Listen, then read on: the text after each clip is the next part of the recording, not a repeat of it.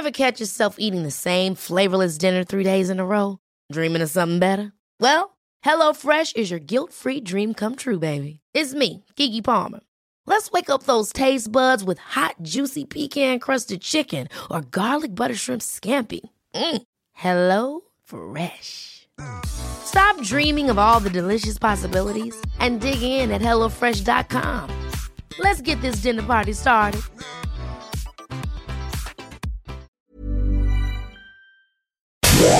Inicia las noticias de la tarde con Jesús Martín Mendoza en Heraldo Radio.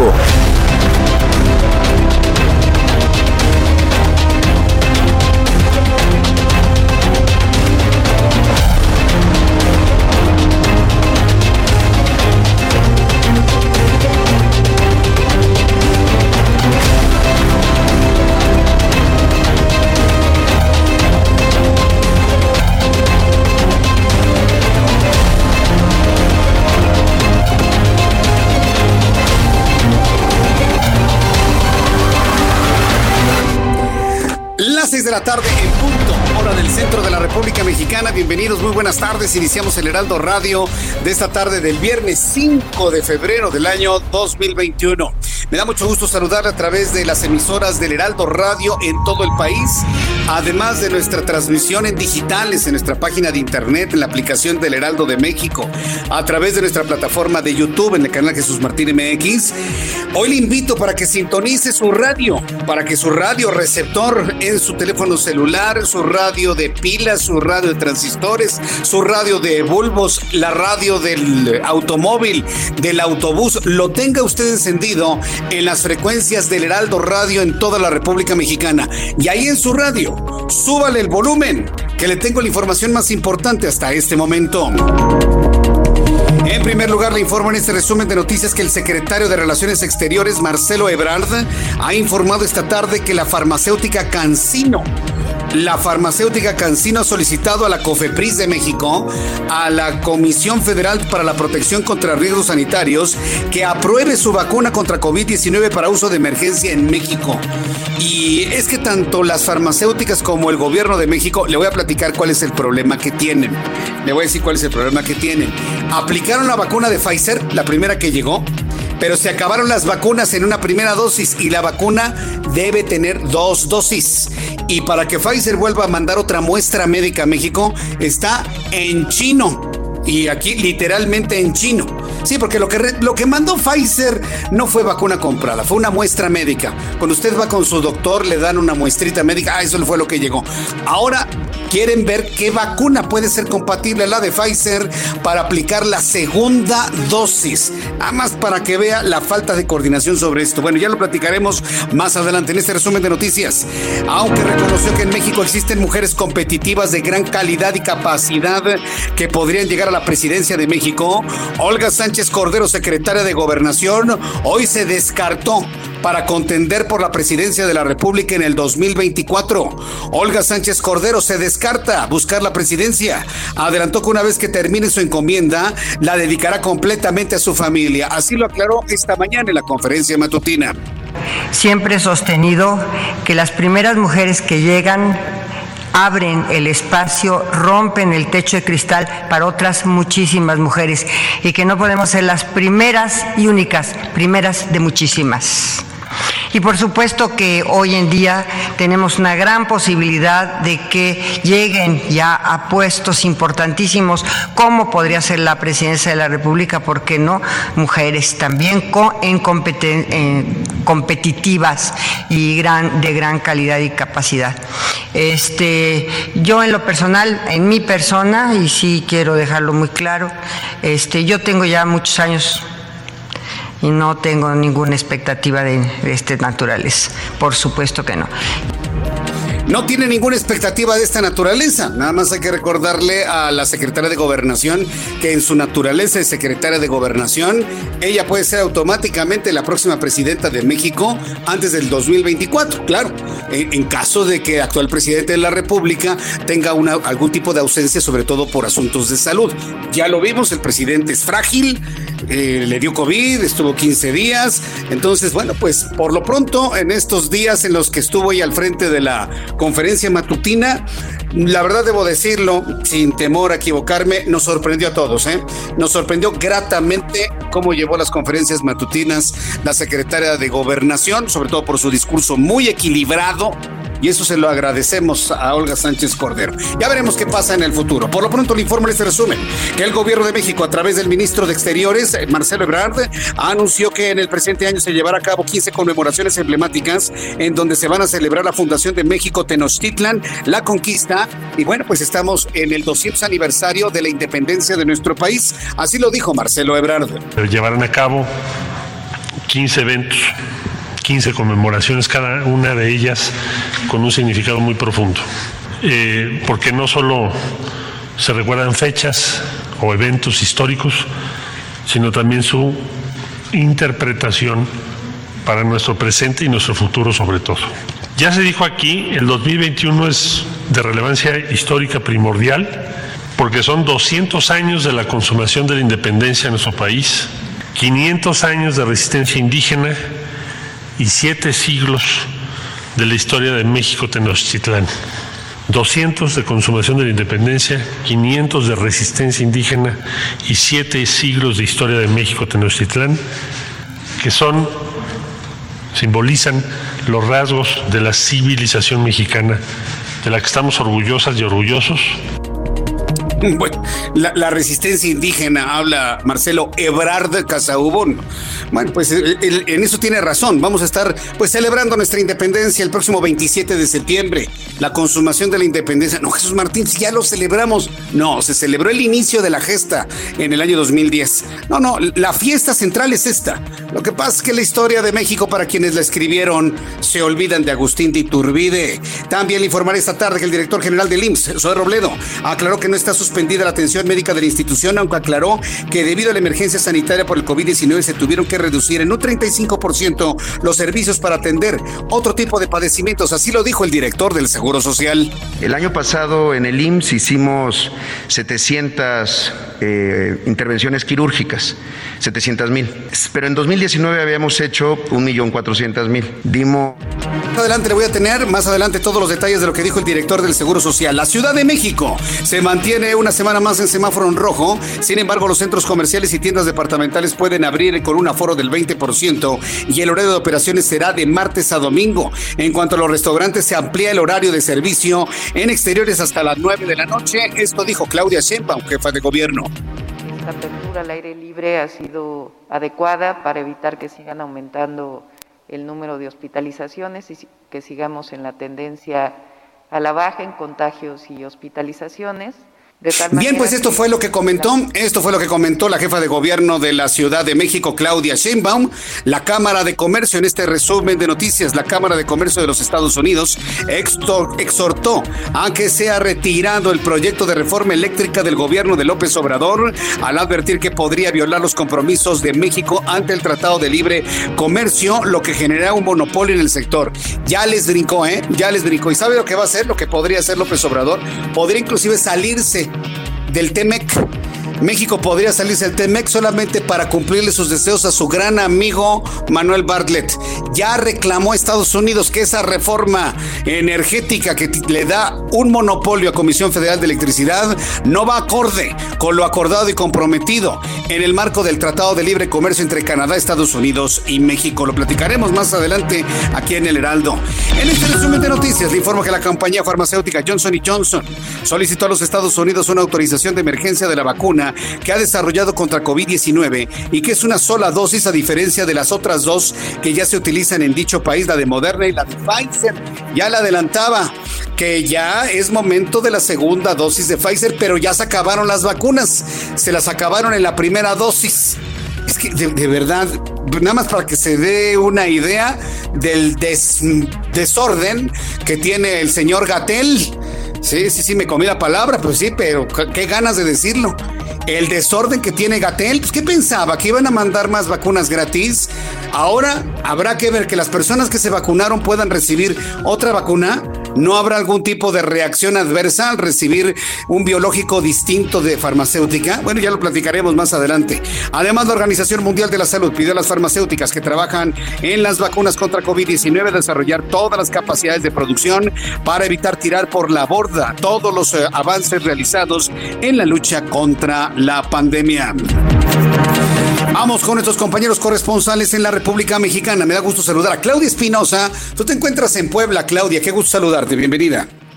Así es, Jesús Martín, te saludo con gusto a ti y a todos los amigos del Heraldo Media Group para darte a conocer que, bueno, pues cerca del mediodía se controló totalmente esta fuga de gas LP que por la madrugada de este día, pues invadió la zona de Tepatlasco, en San Martín Texmelucan, muy cerca de la ciudad de Puebla y donde más de 100 personas tuvieron que ser evacuadas de tres colonias aledañas y es que, bueno, pues se tuvo que hacer un radio de verificación de alrededor de tres kilómetros y un cordón de seguridad de 500 metros. Estuvieron trabajando autoridades de protección civil y también de seguridad de petróleos mexicanos hasta que finalmente pues pudieron controlar, cerrar esta eh, fuga producto obviamente del robo de gas LP que existe en esa zona. Por ello el gobernador Miguel Barbosa pues anunció que desde esta tarde y estarán ya muy activos para dar con todas las bandas que se dedican a este tipo de incidentes y reconocía que pues pudieran estar cerca, estuvieran eh, escondidos en comunidades pues muy aledañas a donde se encuentran todos estos ductos. Es la información desde Puebla. Muchas gracias por esta información. Gracias. Muy buena tarde. Hasta luego, que te vaya muy bien. Nuestra compañera Claudia Espinosa desde el estado de Puebla. Saludos a José Ignacio García, nuestro corresponsal en el estado de Hidalgo. Adelante, José Ignacio. ¿Qué tal Jesús Martín? Un saludo a ti y a todo el auditorio que nos escucha. Pues comentarte que en el estado de Hidalgo el secretario de Salud de la entidad Alejandro Efraín Benítez Herrera reconoció que el gobierno del estado pretende adquirir vacunas de AstraZeneca o de la rusa Sputnik 5 para aplicarlas en la población durante este año. Y es que el funcionario estatal dijo que requieren de la autorización de la Comisión Federal para la Protección de Riesgos Sanitarios, así como la de la Dirección General de Aduanas para adquirir los inmunizantes que se destinen a la población más vulnerable a partir del segundo trimestre de este año. Sin embargo, el responsable del sector salud señaló que hasta el momento no han recibido una respuesta por parte del gobierno federal para poder obtener los trámites correspondientes para la adquisición de las vacunas por parte de AstraZeneca y de Sputnik 5 y aunque señaló que ha existido acercamiento por parte de los fabricantes de la vacuna rusa, requieren todavía en la disposición por parte de la federación para poder continuar con el procedimiento correspondiente. Agregó que en la primera opción de adquisición de vacunas fue la AstraZeneca sin embargo, tampoco hubo una respuesta por parte del gobierno federal y por ello determinaron continuar con otra opción que es la vacuna rusa Sputnik 5. Hidalgo continúa en el color rojo del semáforo epidemiológico al presentar una aceleración constante de padecimientos de COVID-19 y Pachuca, la capital del estado, así como su zona metropolitana, es la roja, la zona de mayor eh, número de padecimientos de la entidad hasta el momento. Así que es la información que tenemos hasta el momento. Correcto, muchas gracias por esta información. Gracias. Gracias, buenas tardes. Hasta luego, José Antonio, José, Ignacio García, desde el estado de Hidalgo. A las 6 de la tarde con 13 minutos, vamos con nuestros compañeros reporteros urbanos, periodistas especializados en información de ciudad. Empiezo con Javier Ruiz. Javier Ruiz, ¿en dónde te ubicas? Adelante, Javier. Buenas tardes, Jesús Martín. Saludo con gusto. Nos encontramos en el municipio de Nexcahualcoyo, Jesús Martín, y es que hace unos momentos acaba de terminar un operativo por parte de la Sedena y también por parte de la Agencia de Investigación Criminal, justamente en un domicilio ubicado en la calle de Basílica de Guadalupe y la calle de Cristóbal Colón, donde eh, pues llegaron a este punto al menos 40 uniformados y pues ingresaron a este domicilio, una casa de dos pisos en color rosa, en zaguanes en color eh, gris, donde aparentemente pues encontraron armas, drogas y también nos, nos han referido que aproximadamente 800 kilogramos de cocaína. En este punto, pues hace un momento acaba de salir una camioneta de la Fiscalía y de la Sedena hacia un Ministerio Público Federal. Es un lugar donde se vendía pues birria, eh, lo que nos han referido también pues, los uniformados que pocos datos han dado es que en este punto pues eh, únicamente al parecer se almacenaba pues esta, esta cocaína debido a que no han encontrado pues ninguna persona detenida. Esto como referencia, pues muy cerca de la alcaldía del municipio de Nextahualcoyo, perdón, donde se encuentra prácticamente a dos cuadras pues este domicilio. Al momento ya han poco a poco pues sacado estas bolsas, se han retirado el personal de la Serena y se dirigen justamente pues, al Ministerio Público. Suceda. La circulación realmente no está afectada, son calles de tránsito local. De momento, Jesús Martín, el reporte que tenemos. Muchas gracias por esta información. Gracias. Estamos Gracias, Javier. Hasta luego. Saludo a Rogelio López, quien se encuentra también en otro punto del Valle de México. ¿Dónde te ubicas, Rogelio? Jesús Martínez, un placer saludarte a ti y muy buenas tardes a todo el auditorio. Y bueno, pues te comento que ya empiezan a congregarse ciclistas en este punto de la Avenida de los Insurgentes de Álvaro Obregón. Estos ciclistas, los cuales han llevado sus manifestaciones a largas horas de la noche y bueno, pues con esta parte, pues inician a congregarse. En pocos minutos vamos a tener el bloqueo completamente de la Avenida de los Insurgentes. Es por eso que hay que anticipar mucho, mucho, mucho nuestro paso por este punto, debido a que, bueno, pues ellos ya eh, pretenden encerrar y bloquear completamente. Ellos exigen las, eh, pues que el gobierno haga caso y establezca leyes concretas sobre los ciclistas y bueno, pues con esta parte no han tenido alguna solución. Jesús Martín, este es mi reporte. Muchas gracias, Rogelio. Buenas tardes. Hasta luego, muy buenas tardes. Saludo con muchísimo gusto a Augusto Atempa. Adelante, Augusto, te escuchamos. Jesús Martín, muy, muy buenas tardes. Hace unos instantes se registró un bloqueo en Constituyentes. Esto es a la altura de la avenida Las Torres, frente a lo que era la Policía Federal y que ahora es parte de la Guardia Nacional. Este bloqueo duró aproximadamente 30 minutos, afectando los dos sentidos de la circulación. Hace unos instantes se retiraron del sitio los manifestantes, pero dejaron severo caos vial tanto para los que buscan llegar hacia Periférico como a los que buscan llegar hacia la zona de Santa Fe. Como alternativa vial pueden hacer uso de la avenida Vasco de Quiroga o bien Paseo de la Reforma también puede ser una muy buena alternativa. También te platico que en la calle de Toledo, en la colonia Juárez, manifiesta un grupo de mujeres feministas que van a cabo un mitin frente a la Casa de Representación de Chiapas y esto es por el caso de la joven asesinada allí en ese, en ese estado, una joven doctora, y ellas están pues buscando que se esclarezca este homicidio y también llevan a cabo este bloqueo para quienes buscan llegar hacia la avenida Chapultepec, pueden utilizar la avenida eh, Sevilla eh, procedentes del Paseo de la Reforma. Jesús Martín, mi reporte. Muchas gracias por esta información, Augusto Atempa. Excelente tarde. Excelente tarde también para ti. Cuando son las 6 de la tarde con 16 minutos, vamos a revisar lo que sucedía un día como hoy. Hoy es 5 de febrero del año 2021. ¿Qué sucedía en el pasado, en México, el mundo y la historia? Adelante, Abraham Arreola.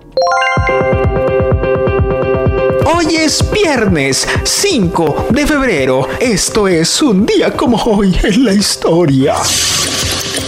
1936, en los Estados Unidos se estrena la película Tiempos Modernos de Charles Chaplin. En 1943, en Nueva York, el boxeador Jake LaMotta consigue vencer en los puntos a Sugar Ray Robinson. Esas peleas eran sangrientas. Mientras tanto, en México, en 1857, se crean los estados de Colima, Tlaxcala y Aguascalientes.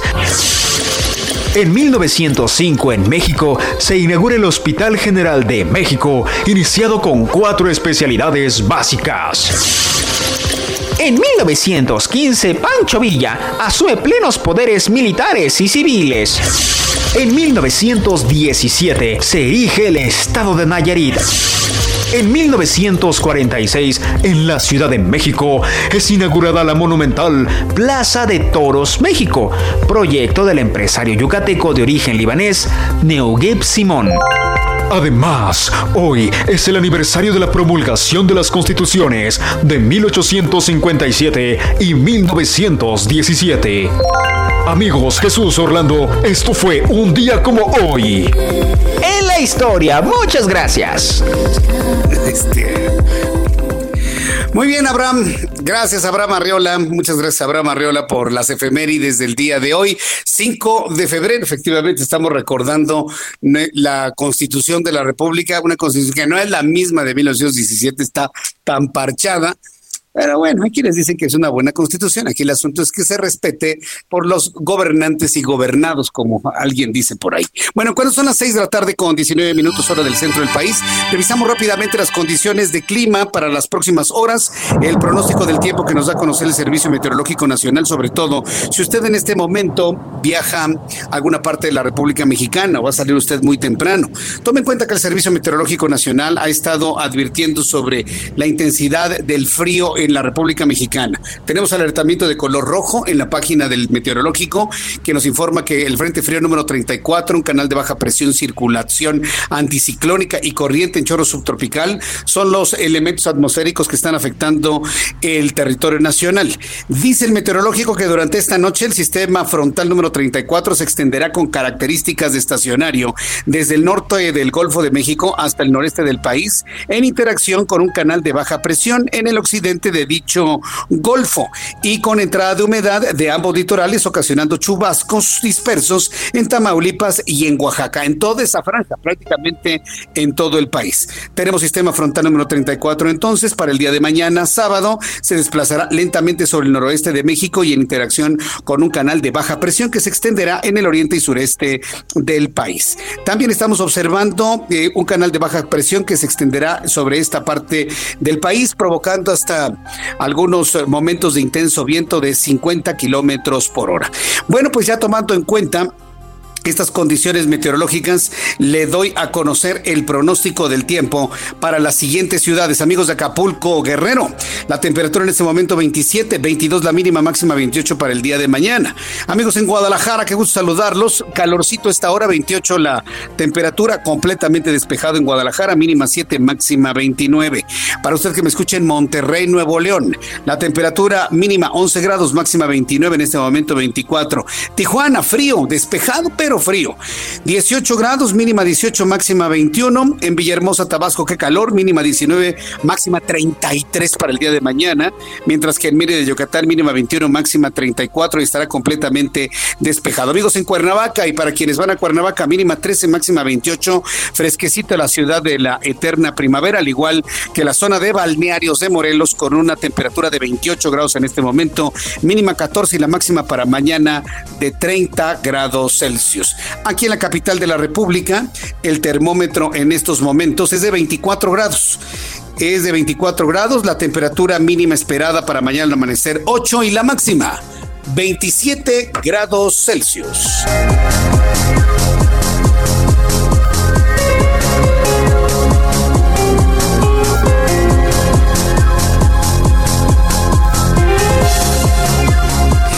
Ya son las 6 de la tarde con 22, las 6 de la tarde con 22 hora del centro de la República Mexicana. Continuamos con la información aquí en el Heraldo Radio. Quiero decir a nuestros amigos que me están observando a través de digitales y que los estoy viendo a una gran cantidad de amigos en digitales, tanto en YouTube como en la página de internet, como en la aplicación del Heraldo de México.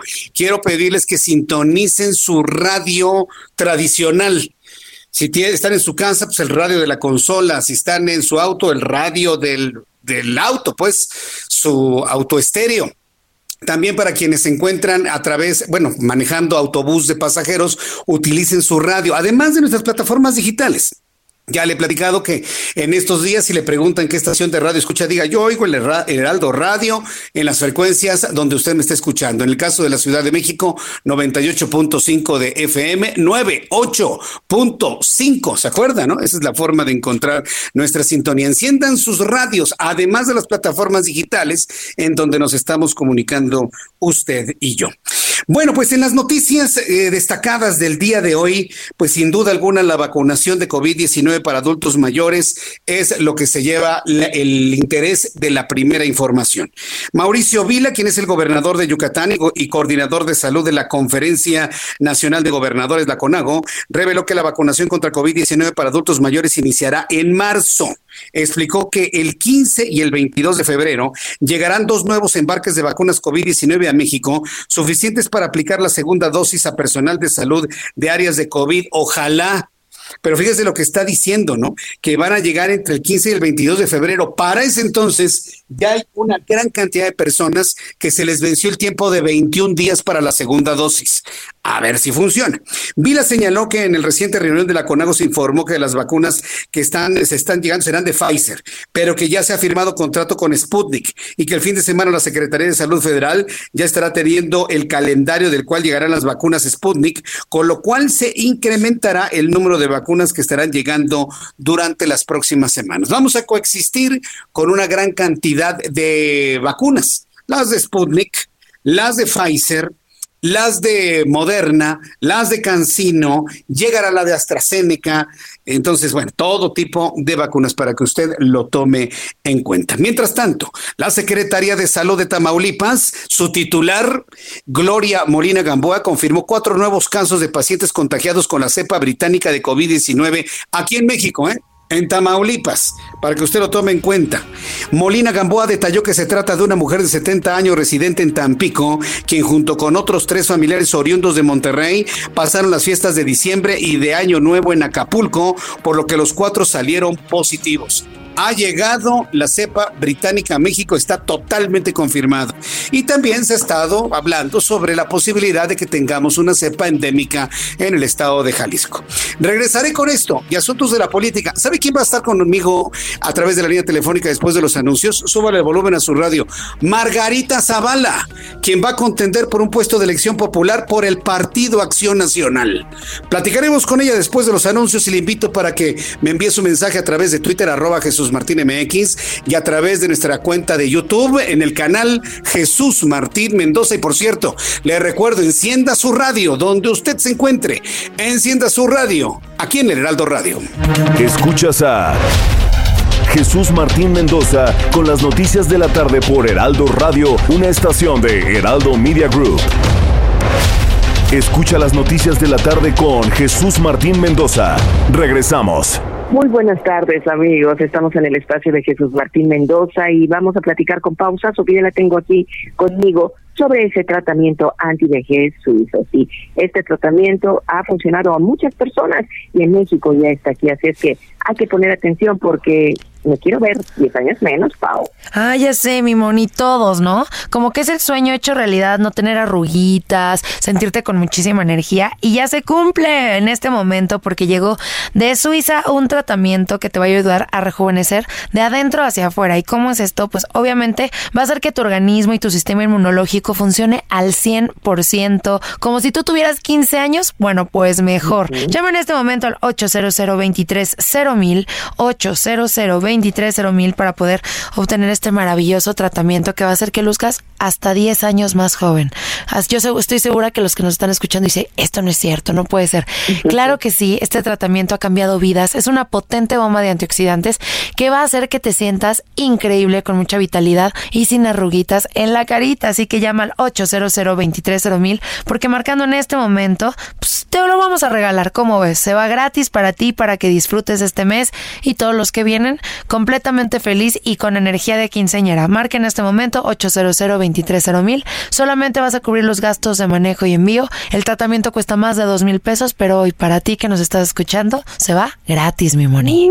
Muy bien, pues amigos, amigas, marquen, ya se acerca el 14 de febrero y será un gran regalo para uno mismo. Así es que a llamar 800 mil. Gracias, Pau. Gracias a ti, mi moni.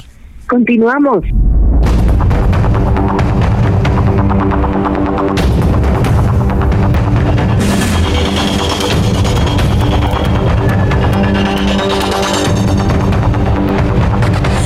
Son las 6 de la tarde con 32 minutos, las 6 de la tarde con 32 hora del centro de la República Mexicana.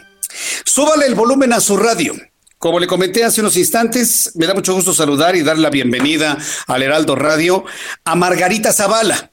Margarita Zavala, usted la conoce, es presidenta nacional de México Libre y ahora candidata a diputada federal por la Alianza Va por México. Margarita Zavala, me da mucho gusto saludarla. Bienvenida al Heraldo Radio. Muy buenas tardes. Buenas tardes, un gusto saludarlos. Muchas gracias. Muchas gracias, Margarita Zavala. Pensábamos que ahora con lo de México Libre, pues ya no veríamos a Margarita Zavala y decide ir por, eh, va por México, que vaya, es la unión de varios partidos políticos. Pero entonces, ¿cómo está la relación de Margarita Zavala con el Partido Acción Nacional? ¿Está regresando al PAN o se está afiliando al PRD o al PRI?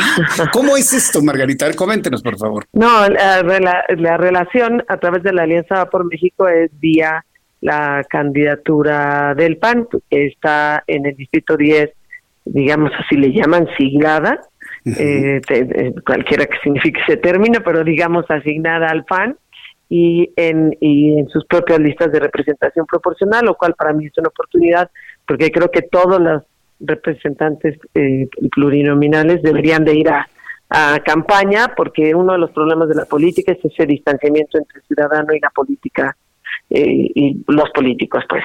Y entonces estamos, eh, sí quiero decirte una cosa, no es México Libre es mucho más que una persona y sí fue una decisión no unilateral, sino aprobada por la Comisión Nacional Ejecutiva de en el sentido de que teníamos que hacer todo lo posible para evitar que Morena tenga una mayoría absoluta, pero aún constitucional, por las claras señales de populismo y autoritarismo de los cuales México Libre fue víctima. Espero personalmente no reciba un exceso de odio por parte del gobierno oficial ahora que está en campaña.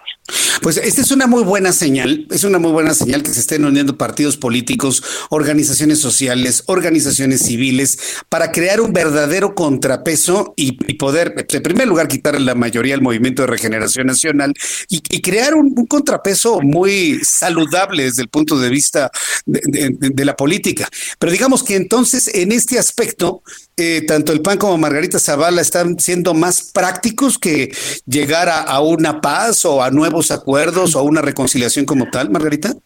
A, ver, de entrada creo que el interés prioritario es el país y nuestra prioridad también del PAN como de los que van en la Alianza Va por México es sin duda alguna generar un contrapeso que está poniendo en riesgo la democracia. Yo en lo personal te digo que creo que es, es prácticamente la última llamada para la defensa de la transición democrática. No quiere decir que el país se acabe en el 21, ni mucho menos, el país para siempre, nuestro México es para siempre, pero también es cierto que esta, esta elección, el 2021, requiere de una generosidad especial para que nosotros pongamos prioritariamente el interés de México. Que yo, en ese sentido, nos sumamos y como lo dijimos desde noviembre, una vez que el, el, el gobierno utilizó facciosamente el Estado para quitarle el registro a México Libre, decidimos buscar la mejor manera de participar en esta elecciones. Ahora, eh, ¿cómo está viendo la Alianza Va por México? ¿Cómo está viendo su fuerza, su solidez, el peso específico? Porque, bueno, lo ocurrido en 2018 fue verdaderamente fuerte en cuanto al desequilibrio de la balanza de la política. A unos meses de la elección para eh, el mes de junio de este año 2021, ¿cómo está viendo usted las cosas, Margarita? Bueno, las alianzas tienen algunos problemas en el sentido, por ejemplo, de espacios que son siempre complicados porque todas las todos los, los que le integran, sobre todo en partidos políticos, pues tienen que ceder espacios que habían contemplado para ellos mismos. Entonces, sí es cierto que hay un reto en términos de los partidos políticos. Lo sé porque además nosotros en México Libre quisimos hacer un nuevo partido político y fue víctima pues de este uso al Estado y de manera injusta y con preocupación vi cómo arrasaron, cómo convencieron, cómo presionaron a, magistrados y consejeros. Pero este cree, eh, también me parece mm, algo no menor que partidos políticos que no se habían visto o que no querían caminar juntos, han caminado juntos para hacer lo que es elemental en una democracia, que son un sistema de pesos y contrapesos, y que particularmente frente a esta, tentación, deseo y señal constante de aglutinar el poder por parte del gobierno, pues hace que eh, estemos respondamos en esta coyuntura que creo que es la que tiene con la que tiene que responder todos los ciudadanos y ciudadanas, no solo con votar, sino participando. Mencionaba algo muy interesante hace unos instantes. México no se acaba en el año 2021. México es muy grande. México va a prevalecer. Sin embargo, 2021 es fundamental, ¿no? Para allanar ese camino. Yo lo he llamado el camino de la reconstrucción, Margarita. esta elección del mes de junio es fundamental. Es, es fundamental. Por eso decía la última llamada de la transición democrática, porque de lo contrario, pues tomará otros rumbos y habrá que que rehacer la democracia, pero no, yo creo que hay que eh, defender la transición democrática, el de las instituciones que mal que bien están apareciendo, el de las el de los órganos autónomos, el de figuras jurídicas muy importantes que no tendrían a aglutinar el poder de una sola persona, sino más bien a distribuirlo en favor del bien común. Entonces, me parece que ahí sí es muy importante. La transición democrática está borrada hoy por hoy de los discursos y de la historia oficial. Es preocupante porque rebasa los partidos y creo que esto no es un asunto de partidos, sino de, país. ¿Cuál va a ser la estrategia de la alianza, la estrategia de Margarita Zavala y de la alianza en sí misma? ¿Hacer ver los errores del gobierno actual o ofrecer una propuesta creíble, aterrizada, posible y sobre todo más atractiva que lo que estamos viviendo?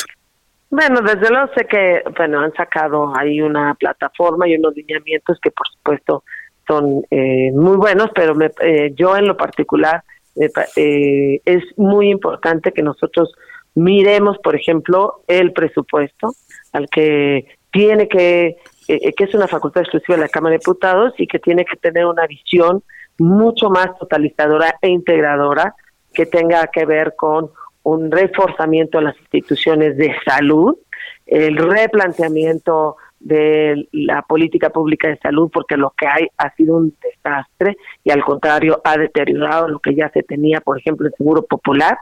El, ha habido una ausencia absoluta de planeación respecto a la crisis económica que ya venía de por sí y que la pandemia agravaba la crisis económica y que hoy generó una, una enorme cantidad de desempleos de las cuales no se vale eh, manipularlo, sino buscar mayor empleo y para eso las políticas públicas con la perspectiva desde un presupuesto son muy importantes. Y por supuesto voy a creo que es importante defender el Estado de Derecho digamos no cualquier Estado de Derecho sino el Estado democrático y constitucional de derecho que permite una economía solidaria sustentable y competitiva y la protección al cuidado del medio ambiente que esta última iniciativa preferente pone en riesgo por la, transición energética y al mismo tiempo pues genera una eh, huida de posibles inversiones y, o ausencia de posibles inversiones. Yo, eso hay que entenderlo, el populismo hay que hay que detener el populismo, yo creo que coincidimos. Bueno, pues se antoja que va a estar muy interesante todo el proceso de campaña, lo que ustedes ofrezcan, eh, de, qué manera se van a ir inclinando las encuestas cuando estas empiecen a surgir. Yo le deseo mucho éxito en esta carrera, Margarita Zavala. Enhorabuena que la candidatura de Margarita Zavala se convierta en ese ejemplo de la unión de partidos, organizaciones, sociedad, eh, precisamente para poder alcanzar los equilibrios que necesitamos en la política en nuestro país. Para finalizar, quiero preguntarle, ¿qué va a pasar con México Libre? Independientemente que estoy seguro el resultado favorable para su candidatura, pero ¿qué va a pasar con la organización México Libre más allá del, 6 de junio?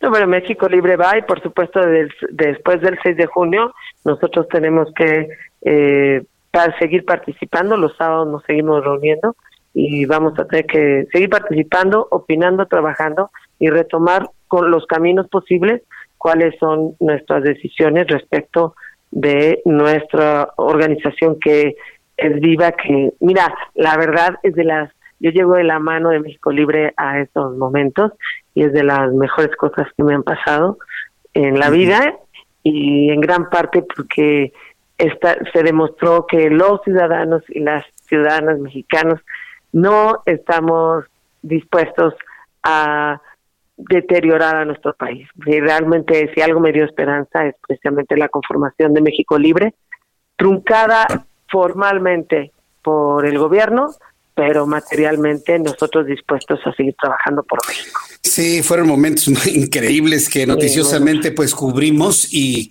bueno, pues yo, yo creo que la, la, tranquilidad y sobre todo la visión hacia el futuro fue lo que ha dado esta solidez para ahora estar en este camino para el equilibrio de lo que necesitamos en México. Margarita, enhorabuena, mucho éxito, vamos a seguir platicando de oportunidades futuras, estoy seguro. Le envío un abrazo de parte del público, ¿eh? he leído varios comentarios de apoyo, de gusto, de, de, personas que les gusta escucharla aquí en esta entrevista y bueno, pues ya con, con ese apoyo que yo veo que ya es un apoyo generalizado. Pues mucho éxito, Margarita, en, este, en esta carrera. ¿eh?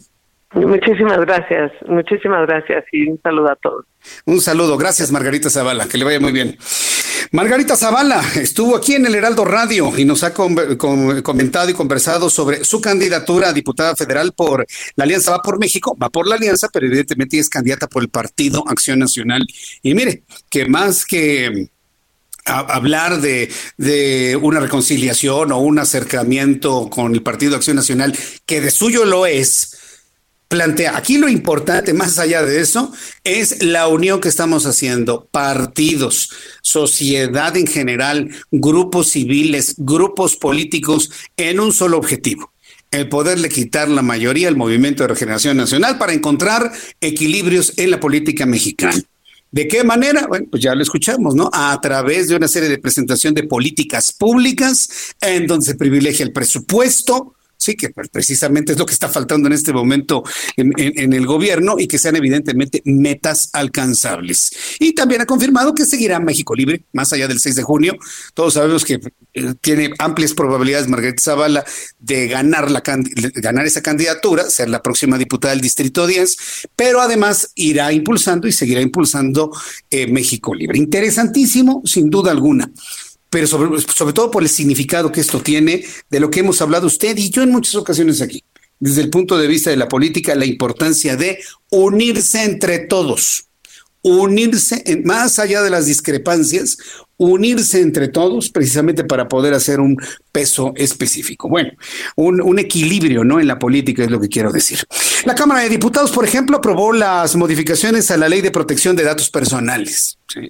Y, esas son de las cosas que luego preocupan, en las que se consideran como datos sensibles aquellos sobre la preferencia u orientación sexual, así como los de carácter genético, biométrico, con lo que se buscará evitar afectaciones al derecho de la privacidad y suplantación de la identidad.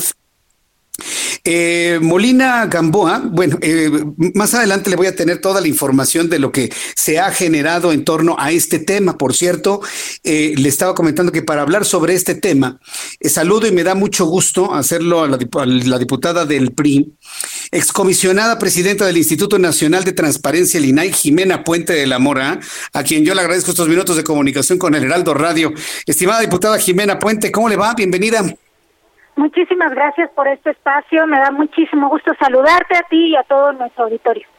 A ver, ¿en qué consiste esta modificación a la Ley General de Protección de Datos Personales en torno a esta posesión de sujetos obligados? Es decir, ¿esto nos va a dar más protección a cada quien en esos datos o, o van a estar a disposición de quien los pida? ¿Cómo debemos interpretar lo que ustedes aprobaron el día de hoy? Así es, mira, uno de las de las de estos datos característicos es que vivimos en un mundo inmerso en la tecnología, vivimos haciendo cada vez más uso de internet, somos 80 millones de usuarios de internet en el país, más de 86.5 millones de usuarios con teléfonos celulares, nueve de cada diez usuarios de teléfonos pues utilizamos se utilizan teléfonos inteligentes y cada vez es más frecuente utilizar la huella dactilar, las imágenes faciales para identificarnos y en eso detectamos desde nuestra experiencia en el Instituto Nacional de Transparencia, pues que hacía falta reforzar la ley en el sentido de proteger derechos. Queremos e intentamos uno de los objetivos principales es construir desde la ley más ciudadanía de derechos y en eso precisamente constituye esta reforma para incluir la información genética, la huella dactilar, las imágenes faciales, el iris ocular y también las preferencias sexuales como datos personales sensibles o especialmente protegidos. Es decir, estamos dotando eh, a través de este artículo y a través de esta unanimidad de 461 votos a favor, eh, cero en contra y cero abstenciones, pues proteger a la ciudadanía, proteger a sus datos sensibles y hacer eh, más seguro todo el uso de la tecnología de la información, ahora que con la emergencia sanitaria también pues está siendo cada vez más frecuente el uso y la comunicación, las compras en línea y el uso de Internet. Vaya, pues esto me parece que es muy, muy importante, porque bueno, desde el primer año de la actual administración tuvo interés en tener acceso a esta información biométrica de, de, las personas que tenemos nuestros datos bien resguardados, por ejemplo, en el INE, que tiene nuestras huellas dactilares.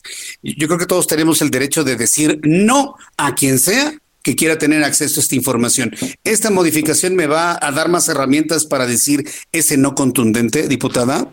Así es, y debemos de recordar que México ocupa el octavo lugar en robo de identidad a nivel mundial y que la propia Auditoría Superior de la Federación señala que están en riesgo 54 millones de personas usuarias de servicios financieros y efectivamente la Constitución en el artículo 16 eh, reconoce este derecho a la privacidad, al acceso, rectificación, cancelación y oposición de nuestros datos personales. Y me parece que con esto viene a reforzar precisamente el contenido de nuestra Constitución, lo que comentabas a decir no cuando no se quiera proporcionar información personal y también en torno a lo que ha interpretado nuestra Suprema Corte de Justicia de la Nación, que el derecho a la identidad, a la intimidad, a la propia imagen constituyen una garantía esencial para la condición humana y me parece que esto en una era tecnológica que estamos viviendo pues es fundamental. No podemos naufragar en los temas que nos dividen, debemos de construir desde la ley más ciudadanía de derechos. Bien, pues entonces yo, creo que nadie puede estar en contra de una de una aprobación de esta naturaleza. Va a pasar a Senado, ¿no? Para su revisión, luego ejecutivo y promulgación. Yo, yo creo que esto rápidamente tendrá salida aquí en los próximos meses, en el próximo mes, ¿no, diputada? Antes de que termine el periodo. Exacto, esperemos tener la sensibilidad de los diferentes grupos parlamentarios, también en el Senado de la República, porque me parece que estas son reformas fundamentales ahora con, con los avances que se, que se están construyendo desde la Cámara de Diputados, pues fundamental también tener la sensibilidad del Senado de la República y esperemos que próximamente lo aprueben para que ya sea finalmente una ley. Correcto. Bueno, pues yo le quiero agradecer mucho, eh, diputada Jimena Puente, el que nos haya explicado en qué consiste esta aprobación de modificaciones a la Ley General de Protección de Datos Personales. Le agradezco mucho y cualquier duda que tengamos en el camino, por supuesto, la volvemos a buscar. Gracias, diputada. Muchísimas gracias por este espacio. Muy buenas tardes. Gracias, muy buenas tardes. Que le vaya muy bien. Es la, la diputada Jimena Puente. miren lo que son las cosas. Este está avanzando el legislativo sobre alternativas y herramientas para poder defender nuestros datos personales cuando tenemos actualmente un ejecutivo que quiere borrar absolutamente todo este tipo de situación, tener el control de todo, ¿eh? hasta de nuestra información biométrica. No debemos permitirlo, ¿eh? No debemos permitirlo. Hoy sus huellas dactilares están en un INE, por ejemplo, en el Instituto Nacional Electoral. Entonces, y es una institución independiente del gobierno. Si, hacen ahí maromas para que tengan nuestras huellas dactilares, para, por la razón que sea, usted y yo no debemos permitirlo. ¿eh? Sí, porque finalmente es nuestro, nuestro total y absoluto derecho. Son las seis de la tarde con 51 minutos hora del centro de la República Mexicana. Quiero decirle a nuestros amigos que eh, me están escuchando a través de YouTube. Se nos cayó la, la, transmisión de YouTube. Espero recuperarla ahorita en unos tres minutos. Tenga usted un poquito de paciencia. Este, tuvimos aquí un problema con nuestra plataforma de YouTube. Pero bueno, seguimos en la radio, ¿no? En las frecuencias del Heraldo Radio en toda la República Mexicana. Finalmente, la parte central central. Deme unos minutitos para que tengamos esta herramienta de comunicación entre usted y yo en los próximos minutos. Bien, antes de ir a los anuncios, porque después de los anuncios tengo resumen y actualización de números de COVID, eh, destino unos minutos para conversarle, informarle lo que ocurrió hoy en la conferencia matutina con Olga Sánchez Cordero. Eh, tuvo la oportunidad de hablar sobre el caso de Alonso Ancira, el expresidente de Altos Hornos de México. Y bueno, pues Olga Sánchez Cordero, la secretaria de Gobernación, aseguró que si Alonso Ancira, dueño de Altos Hornos de México, se devuelve lo que ellos consideran, lo que el gobierno considera, y aquí yo lo voy a subrayar, ¿eh?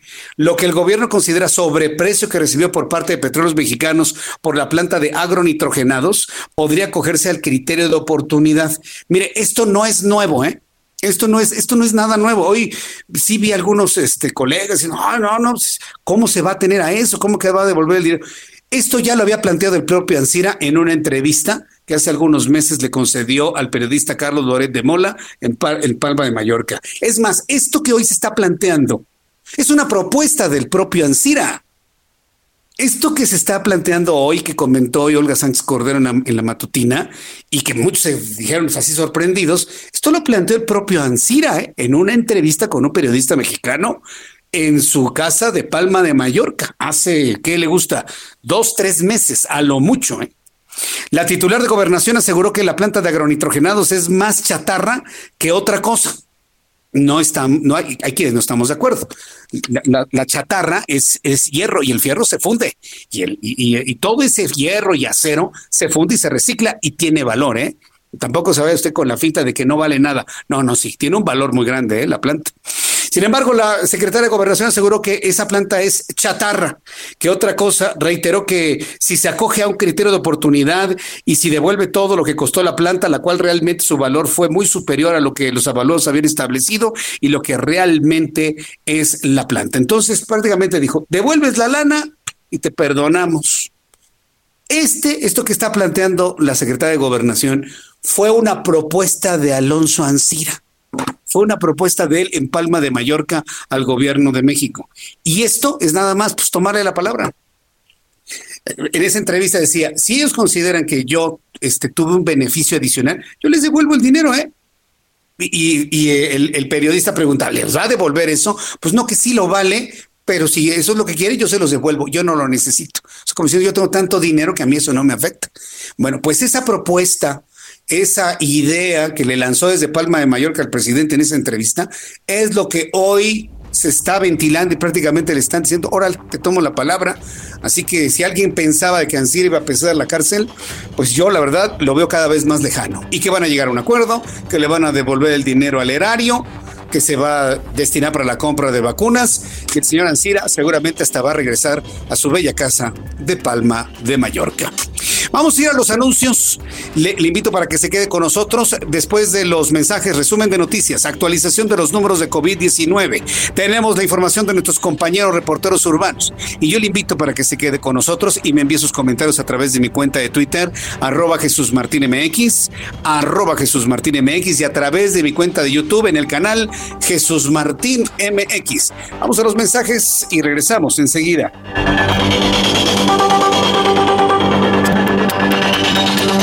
Escuchas a Jesús Martín Mendoza con las noticias de la tarde por Heraldo Radio, una estación de Heraldo Media Group. Escucha las noticias de la tarde con Jesús Martín Mendoza. Regresamos.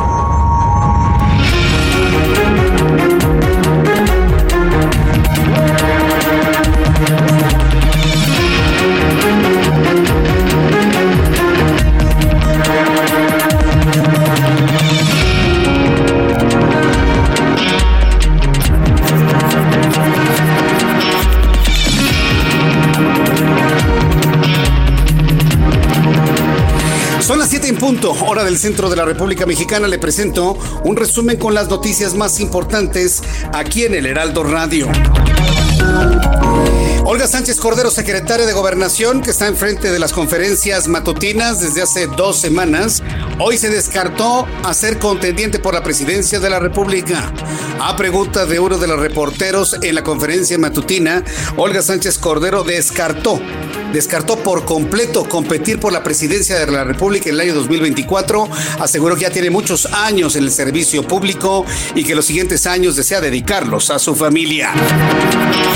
La presidenta de México Libre, Margarita Zavala, habló para estos micrófonos del Heraldo Radio en exclusiva sobre su candidatura a diputada federal por la coalición Va por México y va por el Distrito 10 de la Ciudad de México. Margarita Zavala en entrevista con el Heraldo aclaró que México Libre va más allá de cualquier partido y reconoció que uno de los objetivos es contender la embestida de Morena contra la democracia para fortalecerla mediante un sistema de pesos y contrapesos que diluya la concentración excesiva del poder por parte del ahora partido oficial esto fue lo que dijo Margarita Zaval en entrevista con el Heraldo Radio. México Libre es mucho más que una persona y sí fue una decisión no unilateral, sino aprobada por la Comisión Nacional Ejecutiva de, en el sentido de que teníamos que hacer todo lo posible para evitar que Morena tenga una mayoría absoluta, pero aún constitucional, por las claras señales de populismo y autoritarismo de los cuales México Libre fue víctima espero personalmente no reciba un exceso de odio por parte del gobierno oficial ahora que está en campaña. Así lo planteó en entrevista. Además, en el Heraldo Radio, la diputada del PRI y expresidenta del INAI, Jimena Puente de la Mora, habló sobre las modificaciones a la Ley General de Protección de Datos Personales. La diputada Puente resaltó la importancia de proteger la información más sensible de las personas, como son carácter genético, biométrico, dando el volumen a usuarios de Internet en el país que supera los 80 millones. Debido a este gran volumen, es que se hizo esta modificación para proteger esos datos. La legisladora del PRI recordó que en México es el octavo lugar a nivel mundial en el delito de robo de identidad, lo que hace más importantes las modificaciones a la ley. Así lo comentó. Proteger a la ciudadanía, proteger a sus datos sensibles y hacer eh, más seguro todo el uso de la tecnología de la información, ahora que con la emergencia sanitaria también pues está siendo cada vez más frecuente el uso y la comunicación, las compras en línea y el uso de Internet. Y debemos de recordar que México ocupa el octavo lugar en robo de identidad a nivel mundial y que la propia Auditoría Superior de la Federación señala que están en riesgo 54 millones de personas usuarias de servicios financieros y efectivamente la Constitución en el artículo 16 eh, reconoce este derecho a la privacidad, al acceso, rectificación, cancelación y oposición de nuestros datos personales. Bien, pues fue lo que comentó la diputada. En más de este resumen de noticias, el lunes 8 de febrero se prevé que la línea 2 del metro se restablezca con 10 trenes. Inicialmente destacó la titular de la Secretaría de, del Sistema de Transporte Colectivo Metro, Florencia Serranía.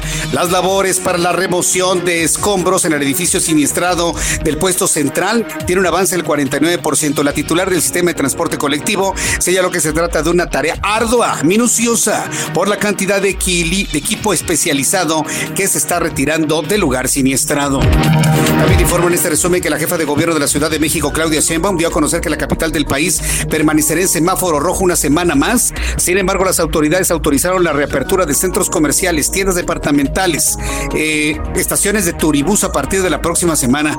Eduardo Clark, director de la Agencia Digital de Innovación Pública de la capital, detalló que los centros comerciales y tiendas departamentales podrán reabrir de martes a domingo las 24 horas del día con el 20% de aforo y medidas sanitarias.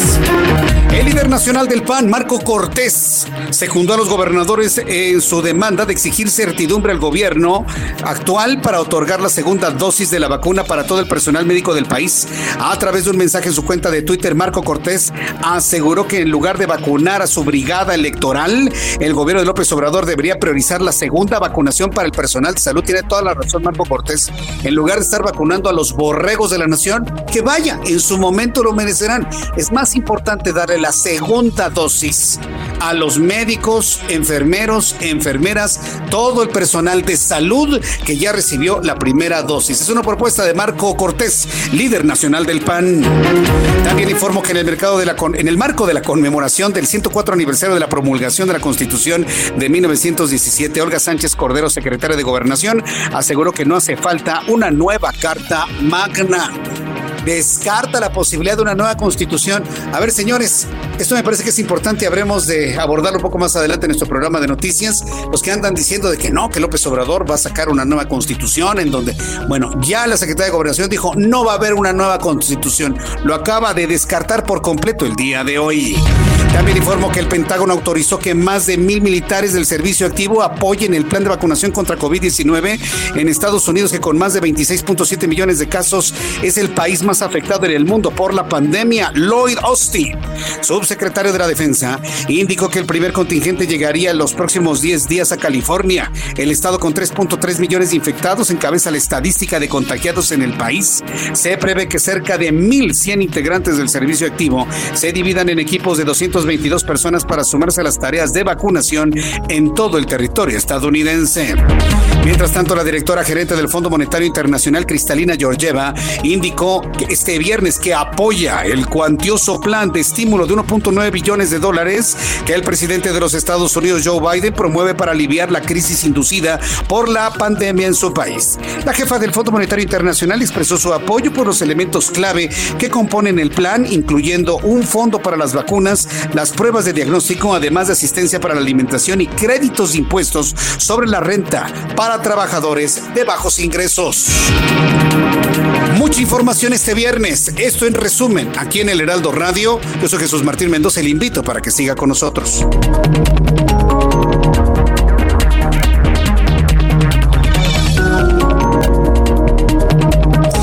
7 con 7, el reloj marca las 7 de la noche con 7 minutos, es la hora del centro de la República Mexicana. Vamos con nuestros compañeros reporteros urbanos, periodistas especializados en información de ciudad. Empezamos con Javier Ruiz, me da gusto saludarte. ¿En dónde te ubicas, Javier? Adelante. Gracias, Jesús Martín, excelente tarde. Continuamos recorriendo la zona oriente de la Ciudad de México a través de la calzada General Ignacio Zaragoza, bastantes eh, problemas viales, al menos para quien se desplaza, de la zona de la avenida Canal de Río Churubusco y esto en dirección hacia Rojo Gómez más adelante para continuar a la avenida Gelatao. El sentido opuesto, justamente el problema es llegar a Río Churubusco, más adelante también al entronque con la avenida, eh, con la, lo que corresponde al viaducto Río de la Piedad, prácticamente Jesús Martín a vuelta de rueda, en el mejor de los casos, a menos de la avenida Francisco del Paso y Troncoso, y esto para quien desea llegar hacia el circuito interior, más adelante a la estación del Metro Puebla, y el eje 3 Oriente también ya con carga vehicular intensa, al menos del viaducto, y esto para quien desea llegar hacia Zaragoza, más adelante para continuar a la central de autobuses de Oriente. De momento, Jesús Martín, el reporte que tenemos.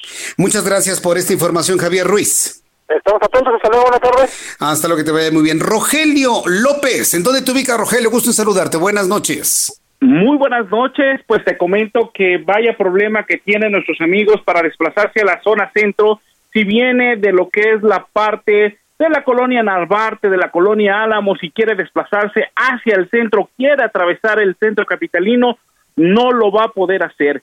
Llevamos más de cinco horas de bloqueo por parte del movimiento de indígenas y eh, eh, campesinos, este el movimiento Triqui, los cuales han tomado el eje central Lázaro Cárdenas y la avenida Juárez. Ellos han puesto un campamento y no van a poder moverse.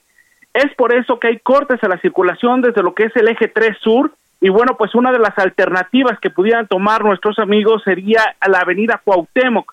Podemos llegar todo lo que es la avenida Cuauhtémoc, Cuauhtémoc hasta la avenida Chapultepec y bueno, pues de ahí poder tomar alguna decisión para poder llegar o atravesar por el Paseo La Reforma. También te comento que pudiera ser otra alternativa la Avenida de los Insurgentes, pero hay que tener mucho cuidado porque a la altura de Álvaro Obregón, hace un rato lo decíamos, están los, los ciclistas, los cuales todavía no cierran, pero ya se siguen congregando y de un momento a otro cerrarán. Entonces, complicada la circulación para los amigos que quieran atravesar el centro de la ciudad y bueno, pues mucha, mucha paciencia, Jesús Martín. Correcto, Rogelio López, gracias por esta información. Muy buenas noches. Hasta luego, buenas noches. Vaya viernes que tenemos, ¿eh? Por supuesto, vaya viernes. Saludo a mi compañero Augusto Atempa. Tenemos a Augusto Atempa, Orlando. Vamos a con Augusto Atempa. ¿En dónde te ubicamos, Augusto? Adelante, buenas noches. Jesús Martín? Me encuentro en la zona poniente de la ciudad. Tenemos carga vehicular sobre el periférico. Esto en el tramo que abarca desde el bosque de Chapultepec hasta la zona de viaducto. Hay que manejar con mucha precaución para librar este punto para todos aquellos que van hacia el sur de la ciudad. Pasando esta zona, la vialidad mejora, pero se vuelve a complicar desde el desierto de los Leones, desde el cruce de periférico con el desierto de los Leones hasta la zona de San Jerónimo. Eh, si buscan evitar la zona, pueden hacer uso de la avenida Revolución, una avenida que presenta mejor avance para quienes buscan llegar, se vuelvo a repetir, a la zona sur de la ciudad. Jesús Martín, reporte. Gracias por esta información, Augusto Atempa. Seguimos pendientes. Fuerte abrazo a nuestro compañero Augusto Atempa y así todos nuestros compañeros reporteros están revisando lo que sucede en el Valle de México. Nos extendemos hacia la República Mexicana y vamos directamente hasta Nuevo León, Monterrey. Daniela García, ¿qué información nos tienes? Buenas noches. Muy buenas noches, Jesús Martín. Te saludo desde Monterrey, donde hoy pues se confirmó como ya viene adelantado, que hay tres casos de la nueva cepa COVID-19. El secretario de Salud del Estado, Manuel de la Oca Vasos, confirmó que hay al menos tres casos positivos de esta nueva cepa conocida pues como la cepa británica, ya aquí en, Nuevo León. El funcionario explicó que se trata de los tres familiares del caso detectado en el estado vecino de Tamaulipas. Por el momento solo esos tres han sido confirmados. Sin embargo, pues no descartó que haya más personas contagiadas con esa nueva cepa en la entidad y eso explicaría el alza en contagios que ha registrado Nuevo León en los últimos meses, recordando que esta cepa es considerada mucho más contagiosa que la que ha circulado en los últimos meses en la región. En el caso de los tres contagiados, se reveló que se trata de un hombre de 50 años, su esposa de 48 años y un hijo de 18. Otra de las hijas, Jesús Martín, de 15 años, pues no se contagió. Y sobre este mismo tema, el secretario de Salud del Estado aseguró que las autoridades sanitarias se encuentran realizando estudios y analizando los diferentes casos de personas que hay aquí en Nuevo León para corroborar si hay más eh, confirmaciones de la cepa británica entre los regiomontanos que pudieran estar contagiados con esta cepa británica pensando que es solamente COVID-19 tradicional, Jesús Martín. Vaya, qué, qué, qué grave, ¿eh? Bueno, pues esperemos que lleven ahí toda la ruta que siguió esta cepa británica que llegó a Tamaulipas y que ahora preocupa en Nuevo León. Gracias por la información, Daniela García. Estamos muy pendientes, Jesús Martín. Muy buenas noches. Totalmente pendientes y en contacto total para las personas que me están escuchando en Monterrey, en Escobedo, en Guadalupe, en San Pedro. Muchas gracias por estar en sintonía con el 90.1 de FM. Vamos a ir llevando el seguimiento de todo lo que está ocurriendo en toda esta zona metropolitana y evidentemente cualquier comentario que ustedes tengan en Monterrey, yo le invito para que me escriba a través de mi cuenta de Twitter, arroba Jesús Martín MX, o bien que me envíe un mensaje a través de nuestro canal de YouTube, en el canal Jesús Martín MX. Sí, además de sintonizar evidentemente su radio a través del 90.1 de FM. Saludo con gusto a Juan David Casillas, él se encuentra en Veracruz. Allá las instalaciones del ISTE han registrado algunos problemas para la atención de algunas personas. ¿De qué se trata, Juan David? Adelante, buenas noches. Muy buenas noches, Jesús Martín, te saludo con mucho gusto, también a todo el auditorio. Sí, fíjate que algunos derechohabientes del ISTE protestaron y bloquearon la avenida Orizaba, esto en Jalapa, la capital de Veracruz, ante la falta de médicos y medicamentos en dicha clínica. Eh, este problema se suscitó desde las seis de la mañana en la capital del estado. Eh, la fila de pacientes abarcaba casi toda una cuadra y pues el personal del ISTE no dio una respuesta favorable a estas personas. Incluso les mencionaron que solo había un médico en toda la clínica para atender a las personas que se encontraban afuera. Además que no había los medicamentos para abastecer las recetas que ellos llevaban. También pues comentarte que esta situación ha, ocurrido desde el año pasado, incluso se tiene registro de siete manifestaciones el año pasado por el mismo motivo y es por ello que estas personas pues están bastante inconformes. También mencionarte que se aglomeraron afuera de las instalaciones del ISTE, que principalmente eran adultos mayores con eh, enfermedades crónicas degenerativas y pues no podían respetar la sana distancia por la falta de espacios en la zona. Este es el reporte, Jesús Martín. Correcto, Juan David, muchas gracias por la información. Hasta luego, buenas noches. Hasta luego, muy buenas noches. Esto sucede allá en Veracruz. El reloj marca las siete y cuarto, a siete de la noche con 15 minutos, hora del centro de la República Mexicana. Es viernes y por cierto es un fin de semana muy interesante porque va a ser fin de semana del Super Bowl. Más adelante Roberto San Germain va a estar con nosotros, nos va a tener todos los, los preparativos para el Super Bowl. Eh, ya evidentemente va a ser un, acontecimiento en el cual todas las autoridades sanitarias van a estar con los ojos pero bien puestos sobre posibles contagios allá en los Estados Unidos y aquí en, bueno, en otras partes del mundo y concretamente en México se está pidiendo que no se hagan grandes reuniones familiares ante la probabilidad de contagiarse de COVID-19. Le informo que la Fiscalía General de Tamaulipas dio a conocer que ya fueron identificados tres de los 19 cuerpos calcinados que fueron localizados el 22 de enero en el municipio de Camargo. Mediante un comunicado, la corporación detalló que las víctimas fueron identificadas como Adán C., Rivaldo DJ, DJ, eh, Edgar L., quienes son de nacionalidad guatemalteca, concretamente del municipio de Comitancillo. Ante esto ya son siete los cuerpos identificados, cinco extranjeros, dos mexicanos y estos últimos fueron señalados como los presuntos traficantes de personas. El asunto, conforme lo van investigando, se vuelve cada vez cada vez más extraño. Sobre el caso de Mario Marín, no olvidamos el asunto, insisto, aunque fue muy mediático durante estos últimos días. La secretaria de Gobernación, la señora Olga Sánchez Cordero, defendió su voto como ministra de la Suprema Corte de Justicia de la Nación en 2007, cuando el máximo tribunal desestimó investigar al entonces gobernador de Puebla, Mario Marín del PRI, por su presunta participación en las violaciones a los derechos humanos en contra de la periodista Lidia Cacho. Esta mañana, la titular de Segov, Olga Sánchez Cordero, fue cuestionada sobre este tema y aclaró que su voto no fue en favor de Mario Marín, detenido por probables delitos de tortura y detención ilegal de la periodista. ¿Cómo lo explicó? ¿Cómo lo explicó? En ese entonces era ministra, ahora secretaria de Gobernación. Así lo explicó a pregunta de reporteros. Fue a favor del gobernador de, Puebla o del exgobernador de Puebla. Y hay una precisión. No fue a favor del exgobernador de Puebla. Simplemente las violaciones graves. Yo ahí intervine, ahí está en la versión estenográfica que ustedes pueden recuperar. Yo ahí dije que sí había habido violaciones a sus derechos humanos que podrían ser... Eh, resarcidas a través de los medios ordinarios de defensa, como es el amparo, el traslado de ella, que por cierto cuando llegó a Puebla se pagó una fianza y nunca pisó la, la cárcel. Ustedes saben eso perfectamente, que lo que sí fue verdaderamente terrible fue el traslado desde Cancún hasta la ciudad de Puebla y que al final del día eh, la eh, Organización de Naciones Unidas dio una, más que una resolución, es una recomendación que se acató por la Secretaría de Gobernación para darle la disculpa pública. Bien, pues esto fue lo que explicó la ministra Olga Sánchez Cordero. ¿Se, ¿Se, da cuenta cómo da vueltas la vida? Sí. ¿Se da cuenta cómo da vueltas la vida? Yo creo que Olga Sánchez Cordero en 2017, perdón, 2007 jamás se imaginó ser secretaria de gobernación en ese entonces, ¿sí? Y tampoco en ese entonces se imaginó que siendo secretaria de gobernación iba a ser detenido Mario Marín. Pues mire, para que vea cómo las cosas pueden trascender, ni siquiera a los meses o a los años, pueden trascender a los lustros, ¿no? Porque esto tiene 14, 15 años de haber ocurrido.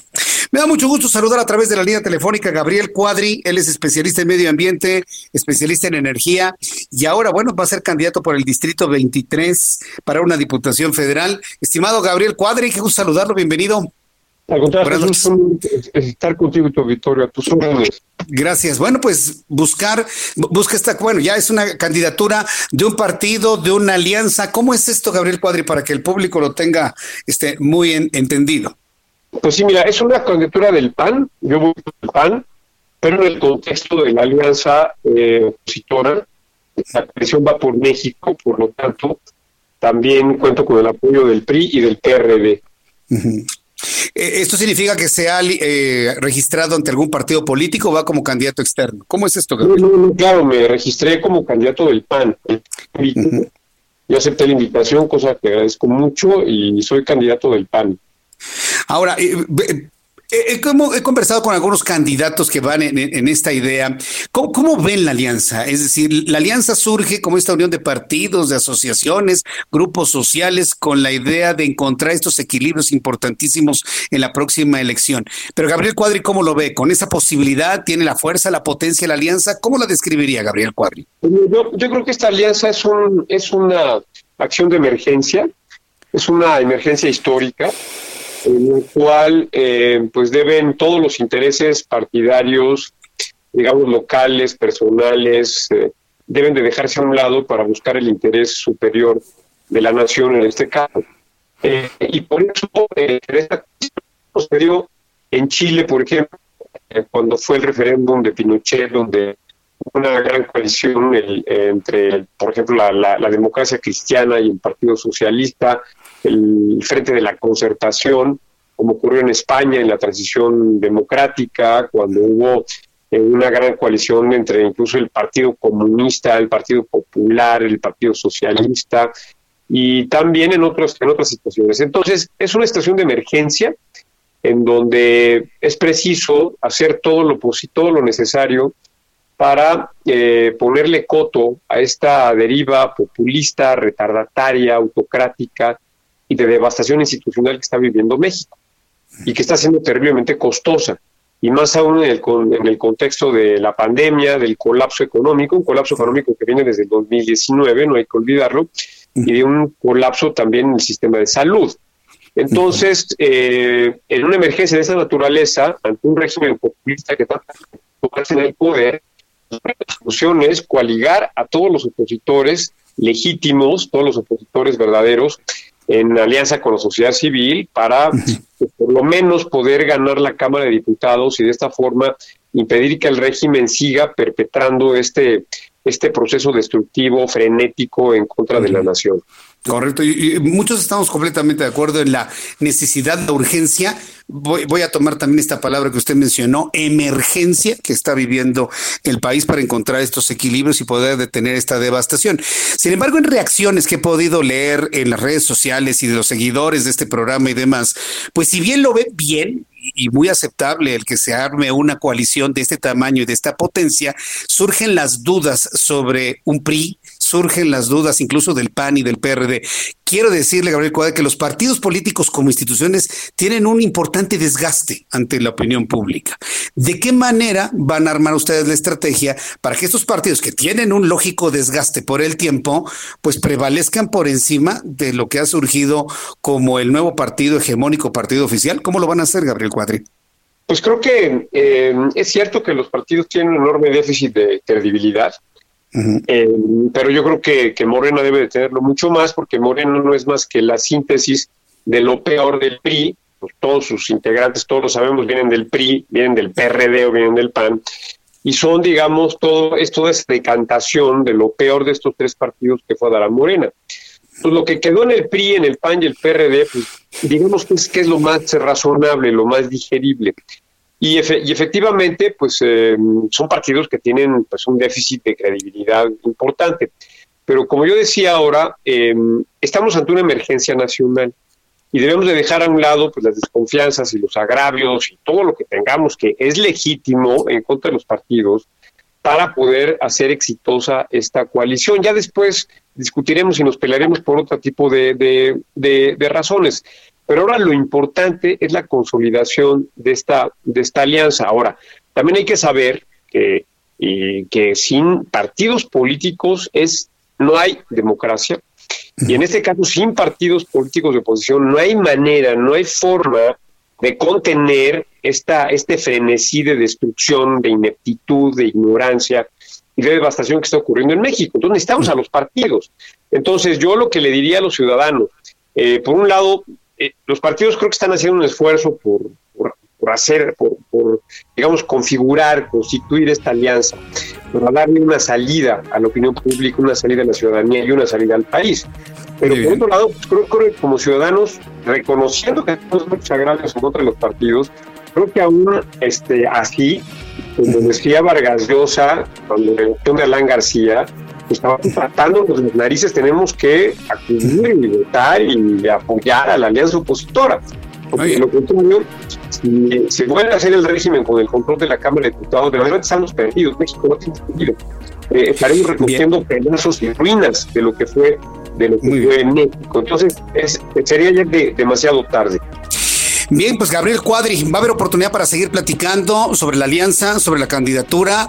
Mucho éxito en esto, en esta fuerza, en esta coalición, en este esfuerzo y en estos conceptos que ha vertido. Gabriel Cuadri, muchas gracias, un fuerte abrazo y mucho éxito.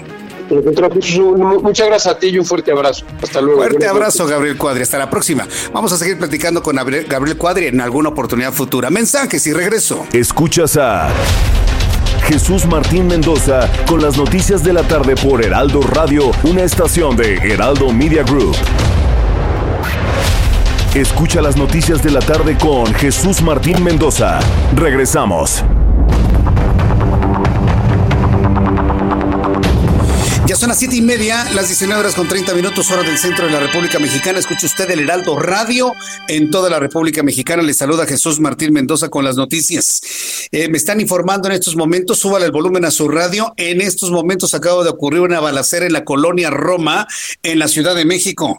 Nuestro compañero Augusto Atempa nos informa desde el centro de la noticia. Adelante, Augusto. Así es, Jesús Martín, nos estamos moviendo a la colonia Roma Sur, en donde se registra una balacera, se habla de un intento de robo de 4.5 millones de pesos. Vamos a movernos hacia ese punto. Hay personas detenidas, es una balacera en el cruce de viaducto y la calle de Toluca. En unos instantes más tendré más información acerca de esta balacera. Entonces, en viaducto, esquina con Toluca, ¿qué, qué informes te han dado de lo que existe en este lugar, Augusto Atempa? Perdón, no te escuché. Ah, sí, es que, es, que bueno, es que ah, te andas moviendo, ten cuidado si andas en la motocicleta, ¿eh? Este, vas entonces hacia Viaducto y Toluca en estos momentos, ahí es donde se reporta la balacera. Así es, Jesús Martín, nos estamos moviendo en este momento a ese punto, la esquina, la repito, Toluca y Viaducto. Correcto, bueno, ahorita te volvemos a marcar. Gracias por la información, Augusto Atempa. Ten cuidado, por favor. Este, ahorita ya en este momento estoy regresando la llamada con mi compañero Orlando Oliveros, quien está eh, hablando precisamente con nuestro compañero reportero. Está dirigiéndose en estos momentos directamente a, este, a esta calle. Nos pide cinco minutos. A ver, esto es, estoy buscando la calle de Toluca. La calle de Toluca es la que se encuentra casi contra esquina de Parque Delta. A ver, para las personas que conocen esta zona, Cuauhtémoc, parte de Parque Delta, ya lo ve, en la contraesquina de Parque Delta hay una concesionaria de vehículos Chevrolet, seguramente alguien la conoce. Bueno, pues la callecita de atrás donde entran los autos en la parte de atrás, ese es Toluca. Entonces, el robo pudo haberse dado en la automotriz Chevrolet o precisamente en el Parque Delta. Vamos a estar muy atentos de, lo que nos informe nuestro compañero reportero una vez que llegue, pero aquí el problema es que se habla de intercambio de balas en el lugar. Esperemos que nadie haya salido lesionado, estamos haciendo votos por ello y muy pendientes de la información que nos genere nuestro compañero reportero una vez que llegue al punto donde se está generando esta información. Cuando el reloj marca las 7.33, 19 horas con 33 minutos hora del centro de la República Mexicana, hoy la jefa de gobierno de la Ciudad de México, Claudia Sheinbaum, descartó que la capital vaya a carecer de la segunda dosis de la vacuna contra COVID-19 para los trabajadores de primera línea del sector salud. Está muy bien la declaración, de la jefa de gobierno, nada más que me diga dónde van a sacar la vacuna. Tiene que ser la misma de Pfizer. O sea, no, no puede ser que le den una vacuna de Pfizer y luego la segunda dosis, pues de Moderna, de Sputnik o de lo que sea. No, tiene que ser la de Pfizer, porque es precisamente la indicación de la vacuna de Pfizer. Pero ¿qué es lo que parece que hizo el señor Gatel? Pues vacunar a todos, acabarse la dosis y pues la segunda no ha llegado y quién sabe si vaya a llegar precisamente por el cambio en los protocolos de entrega de la vacuna por parte de Pfizer, la estadounidense Pfizer. Y, pues de que nos manden otra muestrita médica de tres mil o doscientas mil vacunas, pues yo lo veo como que en chino, ¿eh? Sí, que nos manden otra muestrita médica, pues normalmente eso no ocurre, pero bueno, hoy la jefa de gobierno se comprometió a que el personal de salud de primera línea de la capital va a tener su segunda dosis de vacuna. Estas declaraciones de la mandataria capitalina ocurren después de que los gobernadores de Sonora, Claudia Pavlovich de Guerrero, eh, de Sonora, Claudia Pavlovich de Guerrero, Héctor Astudillo y de Yucatán, Mauricio Vila, pidieron al gobierno federal certeza en la entrega y la aplicación de las segundas dosis en sus entidades. Al respecto, la jefa de gobierno Claudia Sheinbaum explicó que la farmacéutica Pfizer notificó que la segunda dosis podría aplicarse entre 21 y 42 días después de la primera toma, lo cual fue secundado por la titular de la Secretaría de Salud Capitalina, Oliva López Arellano. No sé, pero en este momento el señor Gatel, que yo no sé todavía cómo es que lo tenemos de subsecretario de Salud y, y Promoción a la Salud, este, debería estar encerrado este hombre, o por lo menos en su casa, por ya de perdis, y no que nos esté aquí quitando el tiempo. Ya me imagino cómo le haber dicho. Yo no sé cómo le vas a hacer, este Huguito, yo no sé cómo lo hacer, pero yo quiero la segunda dosis en la capital a más tardar en 42 días. Paz. Pues sí, y lo anuncia, ¿no? Es claro que ya nadie aguanta a Gatel, nadie del gobierno federal aguanta a Gatel, ni los miembros más cercanos al presidente, ni los gobernadores, nadie aguanta a Gatel. No sé ¿qué, me da, qué daría por escuchar esas conversaciones que tiene. A mí no me importa, a mí me das la vacuna para mi personal médico ya, porque ese fue el compromiso. Sí, no, nadie lo quiere, ¿no? Porque es un desaseo espantoso, ¿no? Es un desaseo increíble. El caso es que en este momento no hay vacunas, ¿eh? Tienen que llegar, están por llegar que las de Cancino, que las de Moderna, que las de AstraZeneca, que otro cachito de las de Pfizer, que ya van a llegar las de Sputnik, pues mire, todo, de buenos deseos está lleno el mundo, ¿eh? de buenos deseos está lleno el mundo.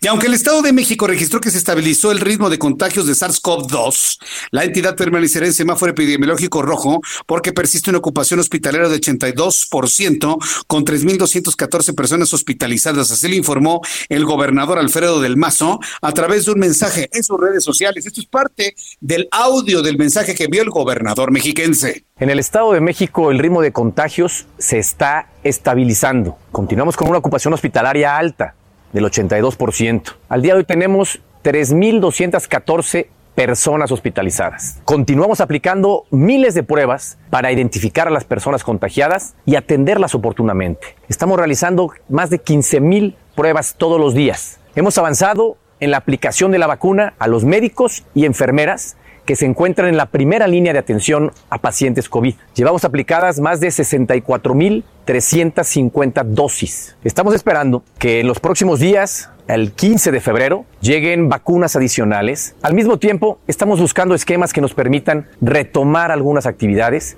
con el fin de apoyar la economía de las familias.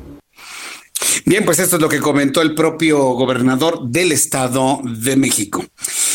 Cuando ya son en este momento las 7 con 37, Carlos Allende, como todos los viernes, nos explica con palitos y bolitas uno de los temas más importantes de los últimos días. Mi querido Carlos, quiero saludarte, bienvenido. Muy buenas noches, Carlos. Señor Jesús Martín, el gusto es todo mío el estar aquí. Me da mucho gusto saludarte. En esta bella tarde. Igualmente. Oye, muy bueno tu programa hoy, ¿eh? Muy bueno tu programa hoy de televisión, ¿eh? Bien, bien, Ah, me muchas gustó, gracias, ¿eh? muchas gracias, muchas gracias. Este, pues de hecho justo de eso quería volver a hablar contigo porque creo que es importante este pues tener como un panorama un poco más amplio de cómo está este asunto del, del oxígeno medicinal en, en A el ver, mundo. platícanos, platícanos con palitos y bolitas qué pasa con el oxígeno medicinal. Eh, pues como saben, en, siendo el COVID una enfermedad este, respiratoria, pues ataca principalmente a los pulmones, según datos de la OMS, el 20% de los pacientes con COVID van a necesitar oxígeno en algún punto de, de la enfermedad. Este, y pues por esto la, la demanda de oxígeno medicinal ha aumentado entre 3 y 5 veces en todos los países del mundo.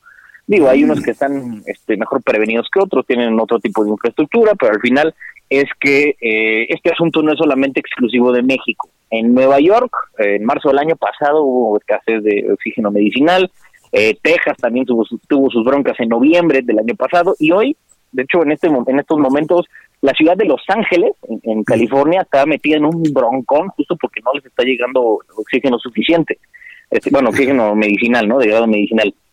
Eh, En Inglaterra estaban en las mismas, Londres y la ciudad de Essex, que están ahí este, cerquita, también tuvieron su, su desabasto de, de, de- de oxígeno. Y pues bueno, nada más pues, para tener un poco más de, de amplitud en, en lo que está pasando, porque luego creemos que lo que pasa en México es solamente aquí y es una desgracia nacional. Y pues la realidad es que en otros países pues también la están pasando, están pasando aceite. O por ejemplo, no sé si, si supiste en Brasil, en la, región de Manaus, esa que está como en medio del Amazonas, también están, pero pariendo chayotes, porque ahí, pues, como pues, sabrás que el Amazonas no es la ciudad más este fácil de cruzar, eh, menos en, en pues, si no es por aire está un poco complicado. Entonces, este, pues ahí no les están pudiendo lle- llevar la cantidad de oxígeno medicinal suficiente para que pues, puedan tratar a sus pacientes. Y hasta Venezuela les está echando la mano en darles un poco de oxígeno a esta, a esta región de, de Manaus. Eh, en Nigeria también andan en las mismas. Y aquí en nuestro país, este, según, un, las según una página que se especializa en este tipo de cosas, eh, al día de hoy tenemos la, la demanda de 90 mil cilindros de oxígeno al día. Eh, ya tuvimos más de 100 mil hace un par de semanas, la demanda de 100 mil este, hace un par de semanas y ahorita estamos más o menos en 89 mil, 90 mil cilindros al día de demanda.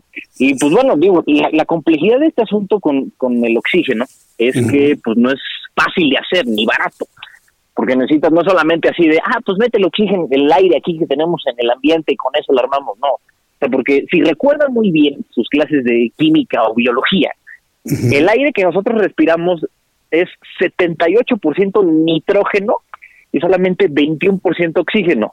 Y para que el oxígeno o, o- o el tanque de un oxígeno de grado medicinal funcione, tiene que ser una concentración de oxígeno por arriba del 90%. Entonces, este, pues, tiene que pasar un proceso, ¿no? De filtración, de purificación, de incluso de, de enfriamiento, y ya después de hacer todo ese, ese, ese proceso te- que tiene que ser a, a temperaturas muy, muy bajas, o sea, como de menos, 70, menos 170 grados centígrados, se puede llegar a- al punto de tener eh, oxígeno concentrado en un tanquecito. Y es por eso que, que, que, pues, hemos visto eh, una, una escasez de, de- de oxígeno medicinal en muchas partes del mundo, no solamente aquí. Ay, pues, mira, no sé si calmarme un poco, porque no es un asunto nada más de México, sino que es un asunto mundial el de, el de la obtención y el problema que hay con el oxígeno y, y su y su excesivo precio, porque además está carísimo también. Sí, Este, pero ¿sabes pe- qué? O sea, eso es una, un tema normal del, de oferta y demanda, o sea, porque es el, es el único mecanismo que tiene un, un libre mercado para poder aspirar a estabilizar un poco la oferta y al final con eso el precio. Porque acuérdate, aquí estaba el, el tema de los cubrebocas, cuando empezó este asunto, no, no conseguían cubrebocas, era un desastre, y ahorita se caen en 95 por 30 pesos en los semáforos.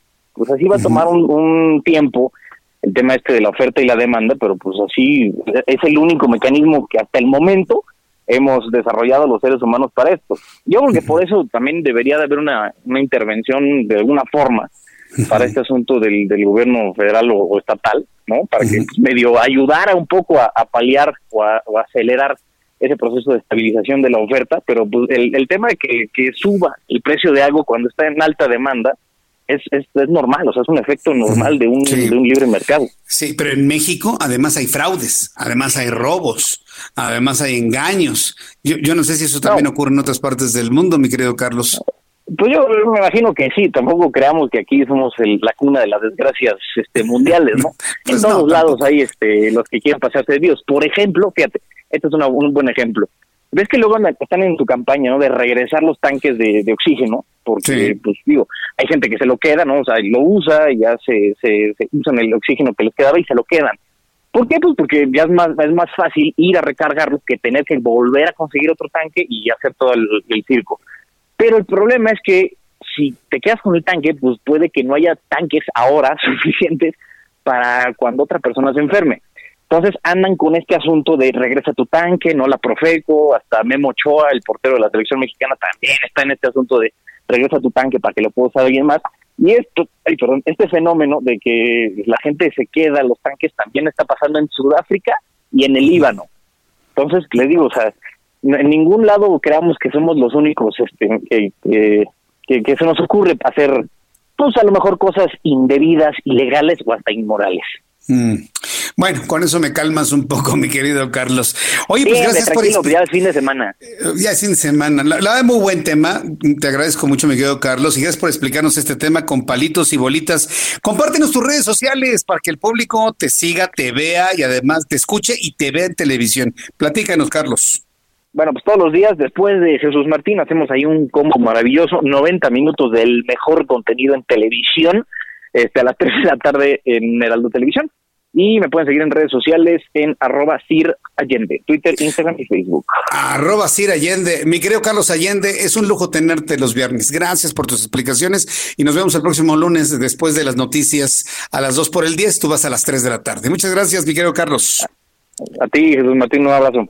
Un abrazote, que te ve muy bien. Carlos Allende, periodista joven, pero sobre todo investigador, trabaja. Y mire, mire qué interesante todo este tema del, oxígeno. Pero fíjese, en su programa de noticias, que yo le invito a que lo vea después de, las, de mi programa, yo estoy de 2 a 3 en el Heraldo Televisión y él va de 3 a 3 y media. Es decir, como que se sigue él con la información de la que yo di y entonces él explica un asunto con bolitas y bolitas. Hoy hablaba de cómo se obtiene el oxígeno medicinal. La verdad, interesantísimo, buenísimo. Yo lo recomiendo para que siga siempre a Carlos Allende, Sir Allende, con palitos y bolitas en radio y en televisión. Vamos directamente con nuestro compañero reportero Rogelio López, que nos tiene más datos de esta balacera, nos dicen, que se produjo en la colonia Roma, ahí en la esquina de la calle de Toluca y viaducto Miguel Alemán. ¿Qué fue lo que ocurrió, Rogelio? Platícanos, por favor. Gracias, Jesús Martín. Bueno, pues te comento que vaya persecución que se dio justamente en esta zona de la alcaldía Cuauhtémoc dos maleantes, los cuales, eh, bueno, pues me manejaban un vehículo de lujo, venían completamente eh, armados. Y bueno, pues se habla de que sustrajeron una fuerte cantidad, se habla de millones, pero con esta parte, bueno, pues se montó un fuerte operativo por parte de la Secretaría de Seguridad Ciudadana y justamente aquí en lo que es la lateral de viaducto al cruce con Toluca fue donde los pudieron interceptar. Hubo intercambio de balazos y bueno, pues con ello uno de los maleantes, de los presuntos responsables, queda herido por arma de fuego. En este momento, a la ambulancia de Cruz Roja Mexicana está atendiendo a uno de ellos, mientras que otro, el acompañante, bueno, pues está eh, pues en calidad de detenido en estos momentos. Es por ello que hay fuerte movilización para los amigos que vienen de eh, pues eh, oriente a poniente van a encontrar este este cerco policiaco hay que tener mucha paciencia. Por favor no se detengan, hay que seguir su marcha porque, bueno, pues van a encontrar los elementos de la Secretaría de Ciudad Ciudadana fuertemente armados. Incluso, bueno, pues eh, granaderos desde los puentes estuvieron, eh, o el equipo metropolitano, perdón, estuvieron desde los puentes cazando a este vehículo. Y bueno, justamente aquí en lo que es la colonia Algarín fue donde los pudieron eh, interceptar. Hay que tener mucho cuidado y bueno, pues te repito, esto es lo que se está pasando ahorita en estos momentos en la alcaldía Cuauhtémoc. Correcto. Ahora explícanos, ¿se sabe de dónde extrajeron estos millones de pesos? ¿Qué fue lo que robaron? ¿De dónde venían? Porque me imagino que venían huyendo por todo lo que es la lateral del, del viaducto Miguel Alemán. ¿Qué datos tenemos sobre esto, Rogelio? Mira, ahorita hay una fuerte confusión porque esta, esta persecución justamente se reporta desde las calles de la colonia Roma. Aquí hasta este lugar fue donde los pudieron interceptar. Lo que sí te puedo comentar que este eh, traían armas de fuego, eh, que traían esta fuerte suma de dinero, pero hasta el momento no se ha revelado más detalle. Ahorita tenemos muy hermético la zona, tenemos eh, gran despliegue policiaco, pero todavía no nos han eh, podido corroborar justamente en dónde sustrajeron esta suma o de quién era esta suma. Y bueno, pues eh, esto es lo que eh, tiene todavía, están investigando, están sacando datos. Incluso el cerco por parte del C5 fue muy importante, según nos lo comenta uno de los policías, de, que estuvieron por medio del C5 avisando por dónde circulaba este vehículo.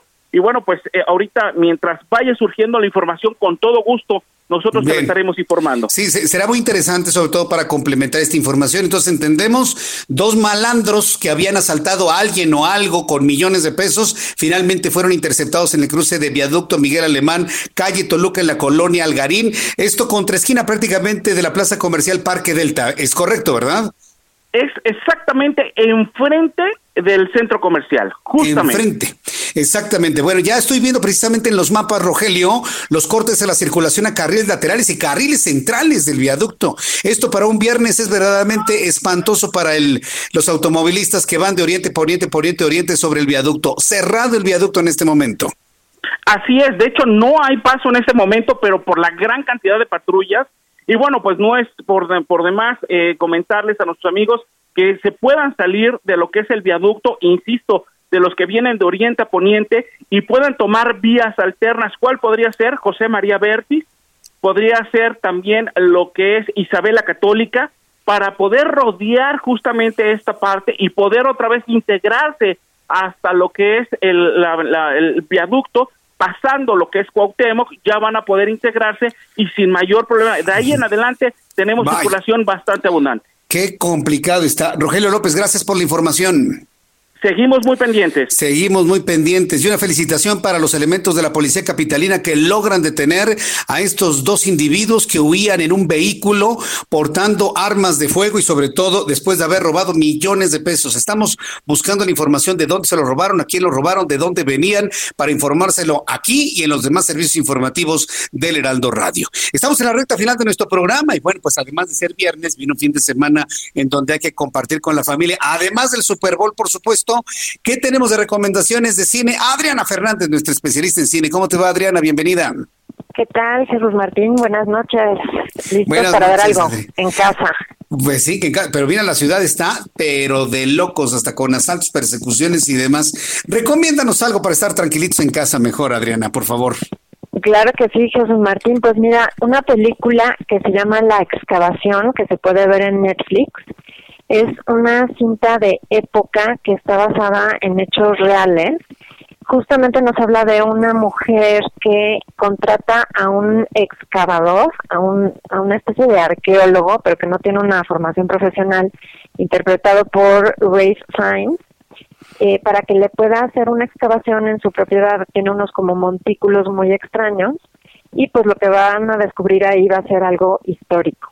Y fíjate que está muy bien hecha la película, Jesús Martín, porque tiene una muy buena producción de época, ¿verdad? Los vestuarios, los coches, los peinados, las casas, ¿no? Todo esto de los años 30, pero también nos refleja muy bien la coyuntura que se está viviendo en Inglaterra, que está a punto de ser de, entrar en la Segunda Guerra Mundial, ¿no? Entonces el, el ánimo es como muy tenso, eh, muchas cosas se están deteniendo porque pues saben que están a punto de entrar en una guerra, en fin, como que mezcla ambas situaciones, ¿no? La situación de lo que significa una excavación y los tesoros que ahí se encuentran con todo este eh, esta, esta atmósfera tensa en el ambiente por la Segunda Guerra, pero la verdad es que es una muy buena película Jesús Martín porque como que también reflexiona mucho en que, bueno, pues sí, los tesoros quedan por los siglos, ¿no? Los podemos ver en los museos y demás, pero pues nuestro paso como seres humanos pues también es, muy importante en la Tierra y bueno, tiene muy buenas actuaciones, además de Ray Fiennes, que ya, ya mencioné, está Kerry Mulligan. Entonces, bueno, a esta le voy a dar tres estrellas. Tres estrellas. Estamos viendo un poco del tráiler para nuestros amigos que nos están viendo a través de YouTube. Se ve buena, ¿eh? Me gusta y me atrae. Segunda recomendación para este fin de semana, Adriana. La segunda, Sos Martín, es básicamente una eh, rápida revisión de lo, otras cosas que pude ver en Sundance, en el Festival de Cine de Sundance que se llevó a cabo de manera virtual, eh, cada quien en su casa, ¿verdad? la imposibilidad de poder verlo en, en Utah, en Park City. Y voy a mencionar rápidamente una cinta que se llama Jockey, que nos habla de los eh, profesionales, ¿verdad?, que, que montan caballos de carrera la vida tan dura que tienen, Jesús Martín, creo que es algo que no se sabe mucho. Esta cinta está basada pues en la historia de un hombre que ya es mayor, digamos, para ser jockey, y pues cómo llega un, un, joven un poco a desplazarlo, ¿no? Y cómo se mueve todo ese mundo de las carreras, de las apuestas, de, de la fragilidad de los jockeys realmente, ¿no? que, además tienen que ser delgadísimos para poder montar un, caballo. Me gustó mucho y ganó el actor eh, que se apellida Collins, ganó el premio a mejor actor en, en, el Festival de Sundance. Así que bueno, pues esa me, gustó mucho. Espero que pronto la podamos ver en México. Y rapidísimo, ya como colación nada más, eh, mi querido Jesús Martín, murió Christopher Plummer, quien fuera el capitán Von Trapp en la Novicia Rebelde. El famoso actor eh, que ganó un Oscar ya a sus 82 años murió hoy a los 91 y pues bueno, yo creo que también este fin de semana es buen momento para revisitar varias de sus películas, entre ellas, por supuesto, La novicia rebelde, y pues lo vamos a extrañar mucho porque pues era, era un gran, gran actor, eh, el buen Christopher Plummer. Bueno, pues gracias por esta información. Vamos a estar revisando las películas de él y gracias por también por las dos recomendaciones. Adri, tu cuenta de Twitter para que el público te escriba e intercambie contigo. Claro que sí, Jesús Martínez, arroba Adriana99, arroba Adriana99, aquí me pueden escribir, hacer comentarios o preguntas con muchísimo gusto. Muy bien, Adri, pues me dio mucho gusto saludarte como siempre y te deseo un gran fin de semana, Adriana Fernández. Igualmente, Jesús Martín, un cinematográfico fin de semana. Gracias, que te vaya muy bien. Fuerte abrazo, mi querida Adriana. Muy buenas noches. Hasta luego. Adriana Fernández, nuestra especialista en cine y además ella es coordinadora de la maestría en desarrollo y gestión de la industria del entretenimiento de la Universidad Anáhuac. Son las 7.54. ¿Cuánto nos falta, Orlando, para irnos? ¿Un minuto o menos? Nos faltan 55 segundos para despedirnos. Quiero pedirle a usted en estos segundos que nos quedan, primero agradecerle el favor de su sintonía, que nos siga, que siempre privilegie este programa de noticias para enterarse, para informarse. Quiero que este fin de semana disfrute usted en familia. Quiero proponerle que disfrute en familia, que conviva con sus hijos, con esposo, esposa, su pareja, que convivan con su familia. Y por favor, el próximo domingo, después del Super Bowl o antes, reúnense en familia y los quiero invitar a que no nos olvidemos de rezar por nuestro mundo. Recemos y oremos por el país, que esta pandemia de COVID desaparezca. Recemos, demos de tiempo a la espiritualidad y a la oración. Soy Jesús Martín Mendoza, gracias, hasta el lunes. Esto fue las noticias de la tarde con Jesús Martín Mendoza. Heraldo Radio. Ever catch yourself eating the same flavorless dinner three days in a row? Dreaming of something better? Well, HelloFresh is your guilt-free dream come true, baby. It's me, Kiki Palmer. Let's wake up those taste buds with hot, juicy pecan-crusted chicken or garlic butter shrimp scampi. Mm. Hello Fresh. Stop dreaming of all the delicious possibilities and dig in at HelloFresh.com. Let's get this dinner party started.